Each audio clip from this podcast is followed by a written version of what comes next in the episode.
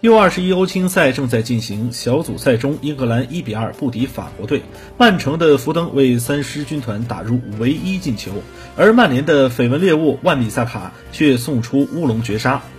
曼联有信心搞定万比萨卡的交易，球员本人也想去更大的俱乐部，而红魔球迷则早已攻陷了他的个人社交账户，将他视为自己人。本场 U 二十一的比赛就吸引了不少魔迷的关注。不过乌龙绝杀的表现并没有让大家感到失望，反而表示这是万比萨卡为曼联送上的投名状。因为曼联后防天团始终是自家球门最大的威胁之一，球迷一度自嘲：不会进乌龙就不是曼联后卫。